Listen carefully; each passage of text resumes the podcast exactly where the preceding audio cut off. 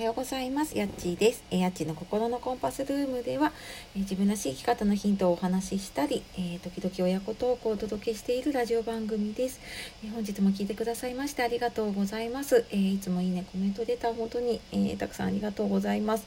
えもう今日は週の真ん中になりましたね。水曜日ですが皆様いかがお過ごしでしょうか、ね、すっかり寒くなってきたので体調崩さないようにいきましょう。はい。で、えーと、今日はですね昨日に引き続いての時間の使い方の第2弾で、えー、隙間時間の活用で1年後の自分が変わるというお話をしていきたいと思います。でねあの時間がなくて読書がとかね勉強できないなとか学んだことねアウトプットする時間がないなとかって悩むことってありませんか？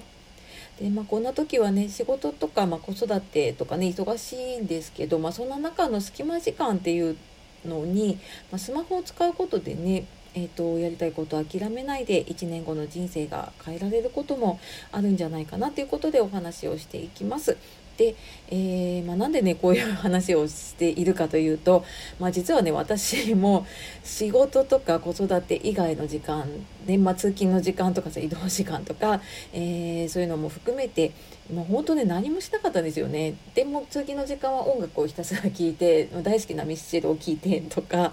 で全然なんか読書とかもしていなかったんですね。でまあそんな私でも1日 3, 3時間ぐらいかな。今インプットとかアウトプットに使えるようになってます、えーと、仕事でね1日出かける時でもそうですね、えーと使えるようになっています。で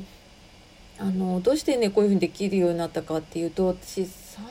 らい前かなあの仕事以外のセミナーとかに行くようになってそこでなんか今まで出会ったことないような意識の高い方にねたくさん出会ったんですね。でなんかその方たちの話を聞いて結構衝撃を受けてやっぱ時間の生産性の高さにすごい驚かされたんですね。でまあそれまで私は、えっと、普通にスマホとかああのそういうので、えーと、イヤホンを挿して音楽を聴いてっていうのをやってたんだけれども、えーと、ワイヤレスのイヤホンを使ってでオーディブルで耳読書耳から読書をしてるとか、えーと電子書籍 Kindle を iPhone で読み上げ機能を使って読み上げてもらって移動中に聞いているとかって私最初聞いた時に「えな何それ?」みたいなこと思ってたんだけれども、えーと、そんな耳読書、まあ、今は当たり前かもしれないんだけれどもねとかあとあの私スマホに何かメモを入力するっていうのってもう手で打つことしか頭になかったんだけれどもそのメモアプリ以外にもねあの Google ドキュメントとかエバーノートとかスマホでもパソコンでも使えるようなメモできるようなアプリがあってでそれ音声入力ができるからあのその方が早いんだよみたいなことを言っていてえそんなことができるんだと思ってでそこでなんかいろいろ聞いたりとかね調べていってで、まあ、私あんまり機械が得意じゃないんだけれども それでもまあ少しずつね自分の中に入れていって、まあ、できることだけねやっていってるんだけれども、まあ、あのそんなですね機械音痴な私でも今はその朝とか夜1時間ずつぐらいかな家事の時間とか身支度の時間入れてで、まあ、その時は、えーと、今もポーツすっごい気に入ってるのでね、まあ、そういうワイヤレスイヤホンを使って耳読書をしたりとかあと前から聞いてたのを、うんと、なんだっけボイシー。あの音声配信とかね聞いたりとかあと、まあ、今ねそのラジオとか聞いたりとかもしてますけど、まあ、そういうののインプットをしたりとかあと最近だとね YouTube とかでも結構有料のサブスクでねあの見れるもの聞けるものって結構あの中身の濃いものが多いのでそういうのを聞く時間にしていたりあとは車で結構移動することとかね通勤とかも車でしていたので